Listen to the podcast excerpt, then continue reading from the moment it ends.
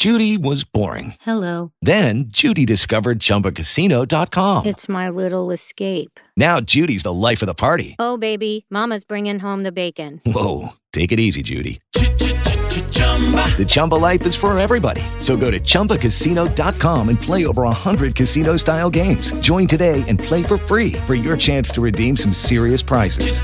chumba ChumbaCasino.com. No purchase necessary. Void where prohibited by law. 18 plus terms and conditions apply. See website for details. Podcasts da Rádio Bandeirantes. Entendendo a notícia, com Cláudio Zaidan.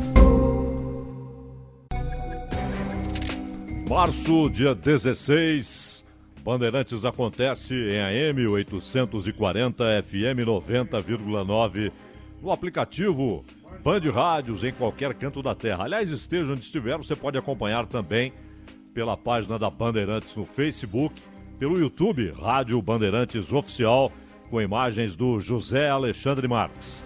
Na central técnica, o time do João Biceve, Roberto Dias e Daniel Xingote. A produção e coordenação da Gabriele Guimarães e da Maria Caltabiano.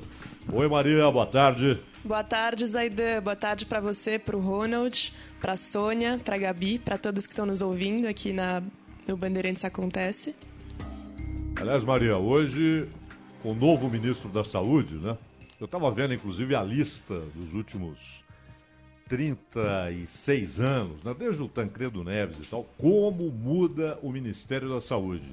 É impressionante. Neste governo não precisa nem falar, esse é o quarto ministro da Saúde chama muita atenção pela situação, pela pandemia. Mas é impressionante como o Ministério da Saúde tem instabilidade para o seu titular. E esse vai ser um dos temas da nossa entrevista de hoje, não é, Maria Caltabiano? Isso mesmo, Zaidan. Nós vamos entrevistar o doutor. É...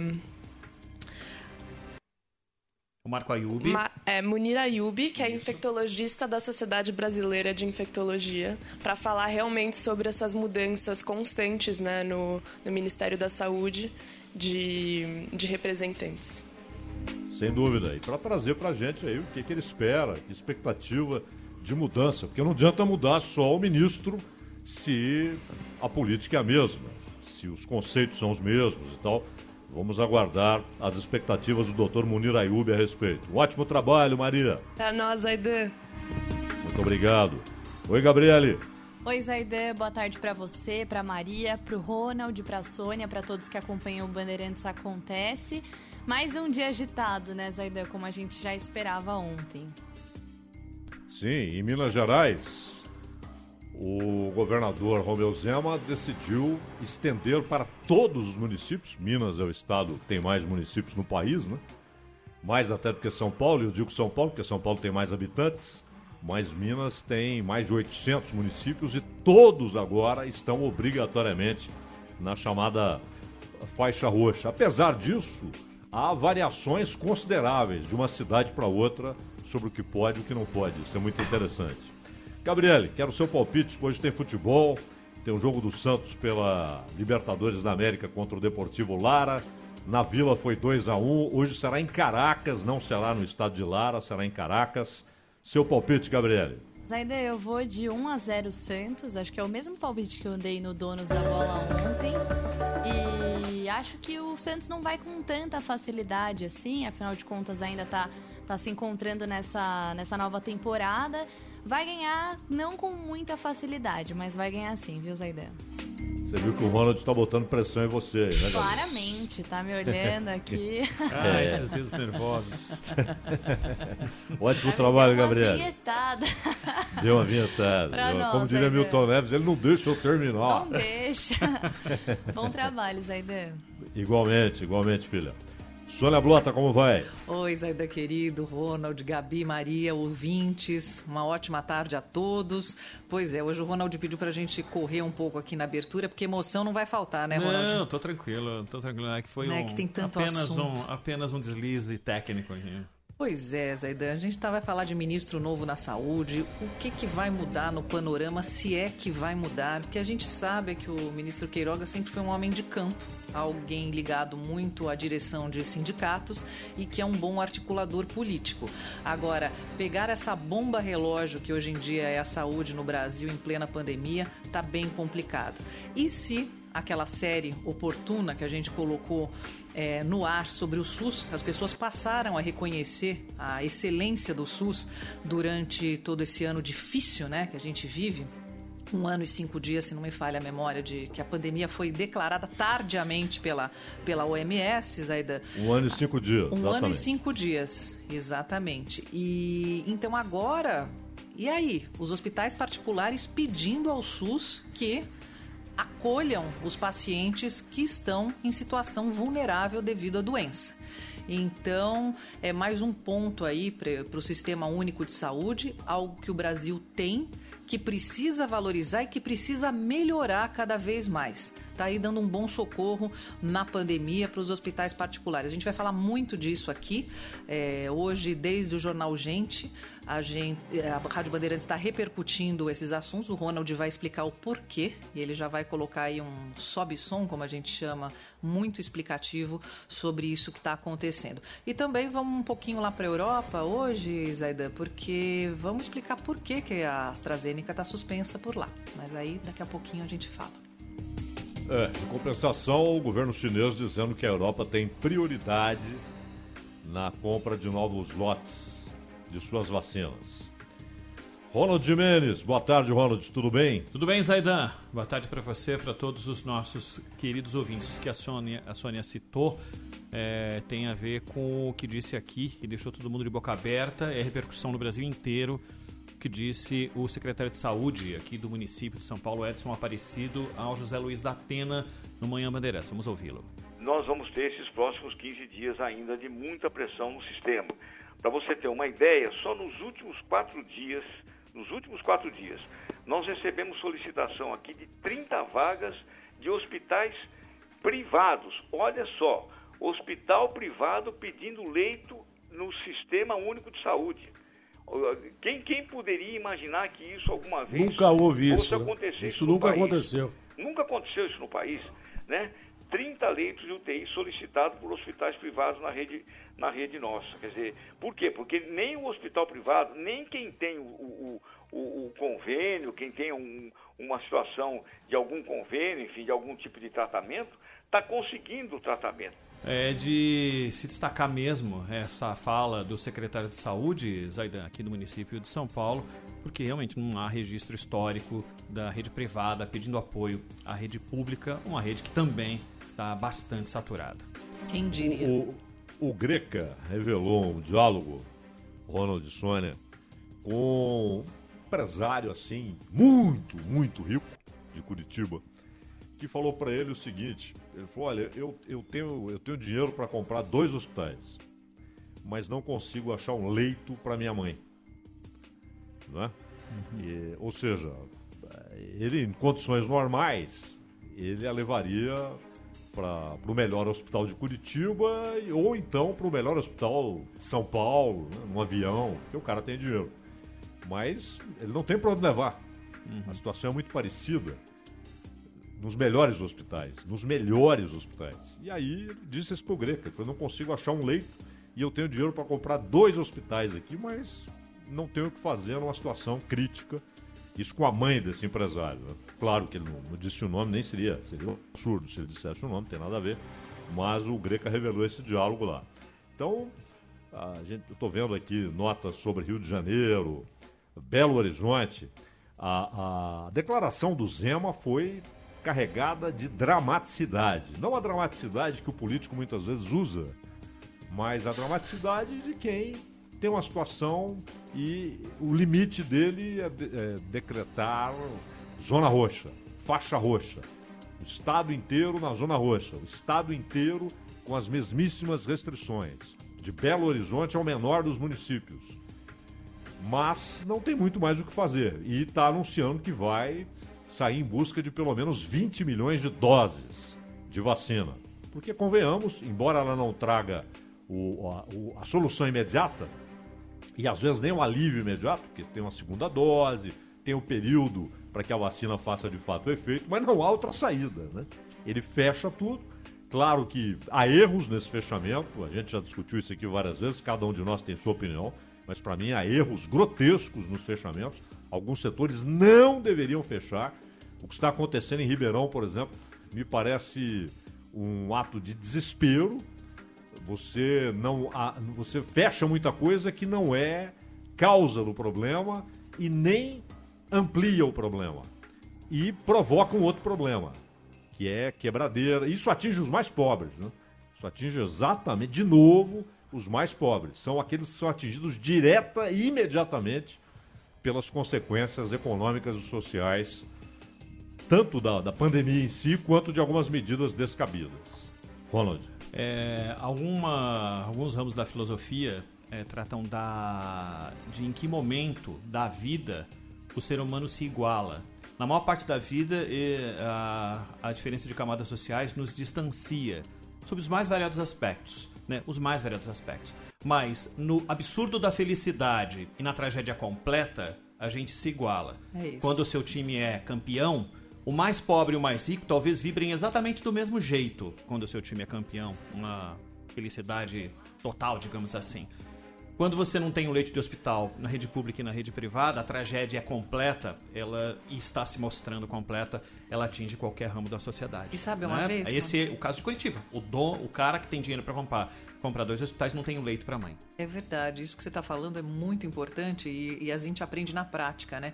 Uma vez eu fazendo uma reportagem sobre o trabalho do Hospital das Clínicas, é, nós acompanhamos uma madrugada dos médicos e chegou um indivíduo baleado mas assim, situação terrível, conseguiram salvar a vida, mas eles abriram o peito dele uhum. e aí você via o coração batendo e eles uhum. injetando adrenalina. Uhum. Ronald, o médico falou uma coisa que eu nunca vou esquecer. Ele falou assim: tá vendo? Todo mundo é igual. Uhum. É só abrir é. que você vê que é o mesmo coração, é igualzinho. Não é. tem diferença. A questão é, é, é ser, nesse caso específico, teve a possibilidade de ser, de ser atendido. O resto nos Agora, iguala, só, né? só ressaltando, Ronald, que no caso da, da, da, consequência econômica e social, né, aí as diferenças reaparecem e se ampliam. Né? Sem dúvida, esse é o miolo da vida. Esse é o miolo em que, é. em que as diferenças são absurdas entre, entre as várias faixas da população, né, Zaidana? É, é, aliás, eu me lembro, eu me lembro quando veio o plano Collor. Eu estava, eu trabalhava numa rádio em São Paulo, numa outra rádio em São Paulo. E, e, teve aquele limite, né? Limite de 50. 50 dinheiros da época. 50 dinheiros da época. Gente, a gente já passou por e... outros infernos também, né? Meu Deus. E aí, e, e, e, depois vieram as torneiras da Zélia, né? Uhum. Ele abrindo as torneiras. Então, enfim, aquela. O, o, Brasil, o Brasil, o Brasil, ele se supera em erros administrativos, né? E o plano Collor foi um deles.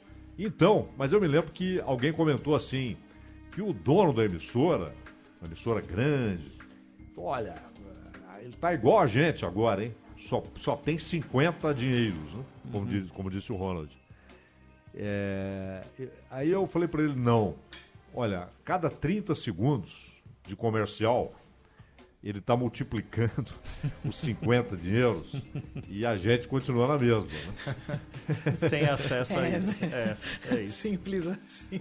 Boa, um, um bom referencial. Esse o Bandeirantes Acontece tem esses e outros assuntos ao longo da tarde até às 5 horas aqui para você. Saber, entender, compreender, conhecer, descobrir, ouvir. Bandeirantes Acontece. Bom, a Sônia, o Ronald trouxeram aí parte desse quadro nacional dramático. E quem terá de lidar diretamente com ele agora é o ministro da Saúde, Marcelo Queiroga, o sucessor do Pazuello, quarto ministro da Saúde do governo Bolsonaro. Eu até dizia há pouco que é impressionante o número de mudanças no Ministério da Saúde. Realmente impressionante.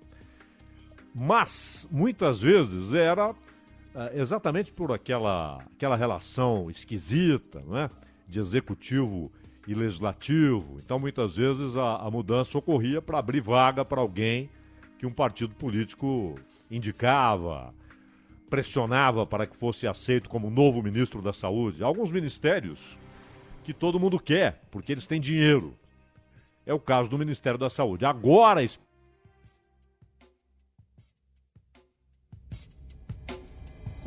Perdemos o sinal com, com o Zaidan. Vamos tentar retomar. Exatamente, na, praticamente na abertura do comentário é, do Zaidan, que hoje trata é, da troca nos, no Ministério e os desafios. Aliás, hoje nós vamos falar sobre os desafios é, em entrevista, porque a gente precisa pensar daqui para frente, né, Sônia? Porque. É, todos... Oi, Zaidan, oi, Zaidan, vamos lá, vamos lá, vamos adiante. Não, por favor, conclua. Não, não, eu só estou dizendo que hoje na entrevista, mais do que a gente e a sua abertura é, trata exatamente disso, tudo, todo o passivo e o que a gente enfrenta a partir de agora, mas na entrevista de logo mais às 4h10, nós vamos falar principalmente o que está para fazer daqui para frente, para minimizar a dor exatamente da população que a gente estava retratando aqui. É isso mesmo. E depois, para compartilhar o comentário do Zaidan, entendendo a notícia, fica no, no nosso podcast, podcast. que segue agora com o Zaidan. Fala, Zaidan. Pois é, e essa instabilidade no Ministério é muito ruim, não é? Mas, na maioria das vezes, provocada pelo apetite dos partidos que querem ministério que tenha dinheiro. Uh, hoje, você tem o Ministério da Infraestrutura. Quando havia especificamente o Ministério dos Transportes, era uma briga de foice pelo Ministério dos Transportes. Por duas razões. Dinheiro, havia dinheiro, mas não é que o cara que quer um ministério cheio de dinheiro para meter a mão. Não necessariamente, alguns metem a mão. Mas para grandes obras que dão popularidade. Porque geralmente é um cara que é deputado, aí ele vira ministro, ganha uma popularidade tremenda em algumas regiões, com obras que ele realiza, principalmente, claro, na região onde ele disputa eleições, ou tem o objetivo de ser um governador ou um senador, não é? Então, alguns ministérios são muito procurados, disputados, e o Ministério da Saúde é um desses. Desta vez, porém, as mudanças vinham ocorrendo, principalmente por incompatibilidade entre o ministro e o presidente. O Mandetta, eu já disse aqui várias vezes, é uma opinião minha, o Mandetta foi um péssimo ministro. O Mandetta foi um cara que se ancorou em palavras que ele percebeu que davam manchetes. Em determinado momento percebeu, inclusive, que como ministro se opor a posições do governo davam a ele um palco tremendo em alguns veículos de comunicação e ficou naquele mantra foco ciência, ele que muitas vezes deu chapéu na ciência. Deu chapéu na ciência.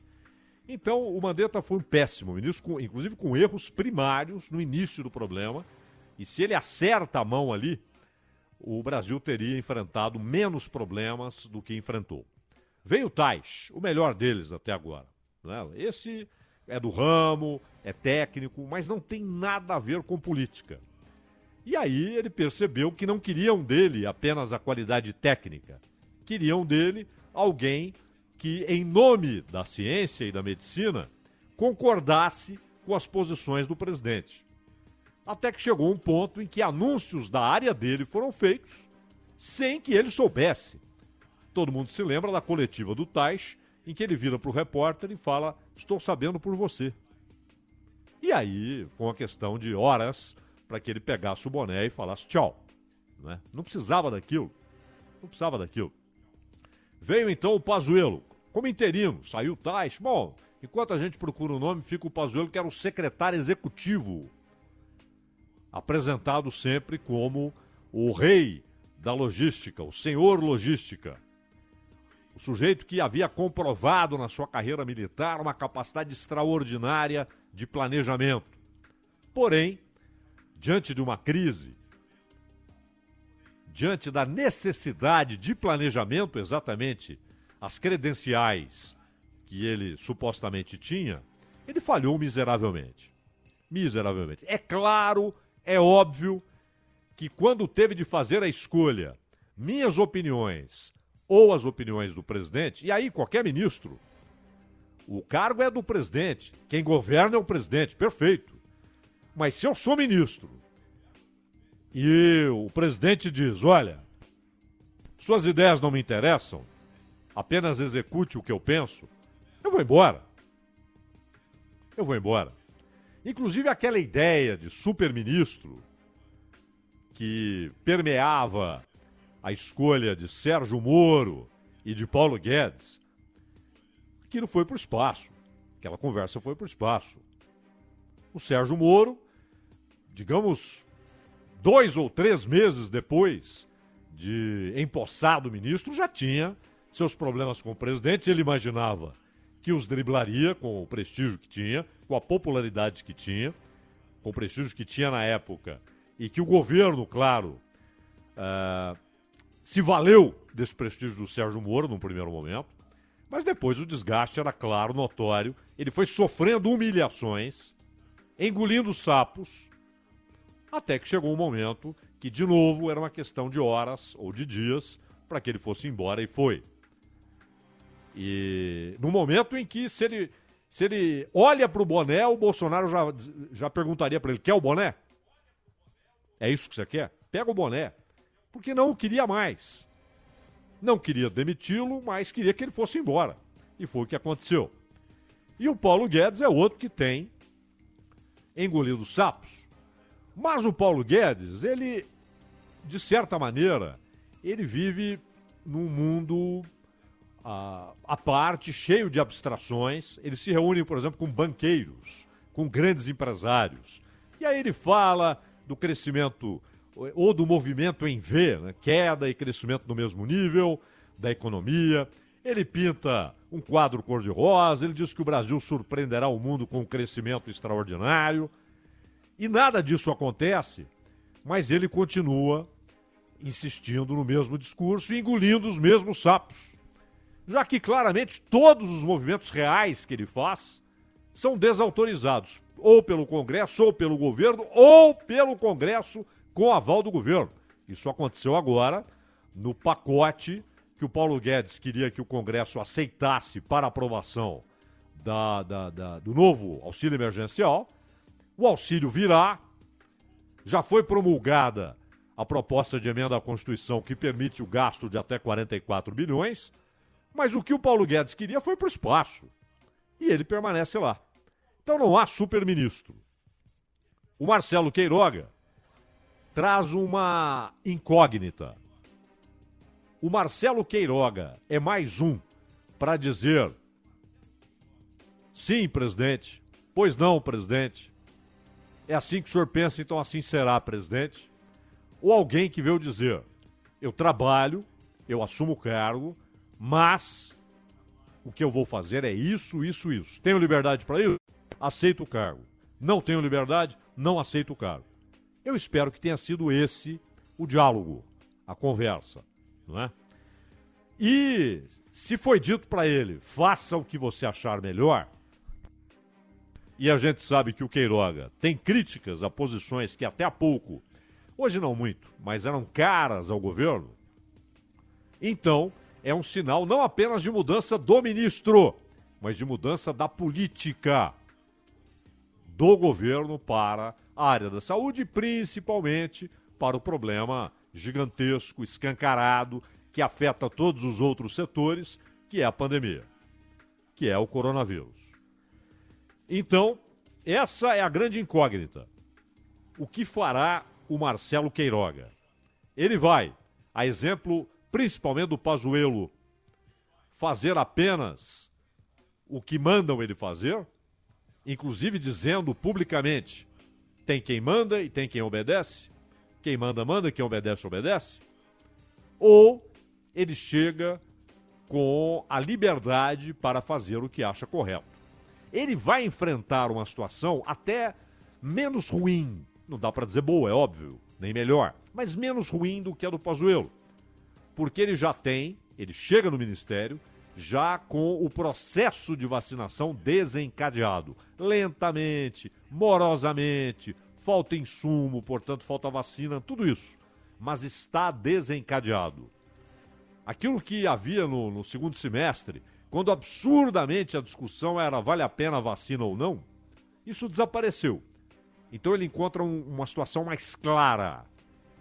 O que tem de fazer todo mundo sabe.